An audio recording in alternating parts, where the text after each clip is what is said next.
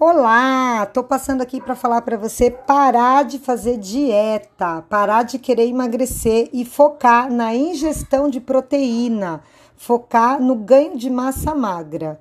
Então vamos lá, o tema de hoje é proteína e eu tenho certeza que aí nessa maratona você já começou a perceber a diferença entre os alimentos, o que é proteína, o que é carboidrato, o que pode, o que não pode. Mas o ponto é que se a gente se alimenta com uma quantidade maior de proteína saudável, a gente tem menos fome, a gente se sente mais saciada, seu emagrecimento vai ser mais confortável. Tudo isso porque a maior parte do corpo é formado por proteína. Músculos são proteína, pele é proteína, todos os órgãos internos são formados por proteína, cabelo, unha, fica fácil a gente ver quando o cabelo e a unha estão fracos, que está faltando proteína. Mas além disso, nossas enzimas, hormônios, todo o sistema imunológico é formado por proteína. Então é óbvio que a gente precisa muito mais de proteína do que qualquer outro alimento. O carboidrato ele está ali para nos dar energia, para nos dar a potência, né? Nos dar o pique para o dia a dia e para as funções. Ele nos dá energia rápida, mas a proteína é um alimento construtor. Ela vai construir a maior parte é, da estrutura do corpo e da parte de hormônios, enzimas e sistema imunológico. Então, eu estou passando aqui para a gente falar sobre a continha da proteína, quanto que você deve ingerir de proteína no dia e tem muitas literaturas falando sobre isso, mas a maior parte indica como 1,5 gramas de proteína por quilo de peso. Ou seja, se você pesa 70 quilos, você vai multiplicar 70, que é o seu peso, vezes 1,5 e vai dar o valor de quanto de proteína você tem que comer no dia em gramas. Então, 70 vezes 1,5 vai dar 105 gramas de proteína.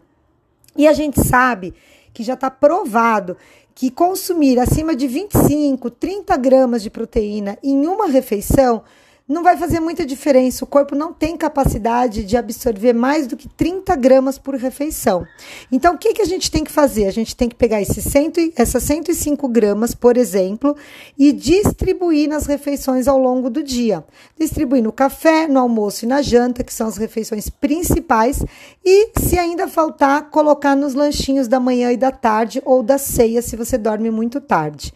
Eu vou compartilhar com vocês uma lista de proteínas, de alimentos e quantidade proteica, junto com uma lista de produtos e também quantidade proteica de cada produto.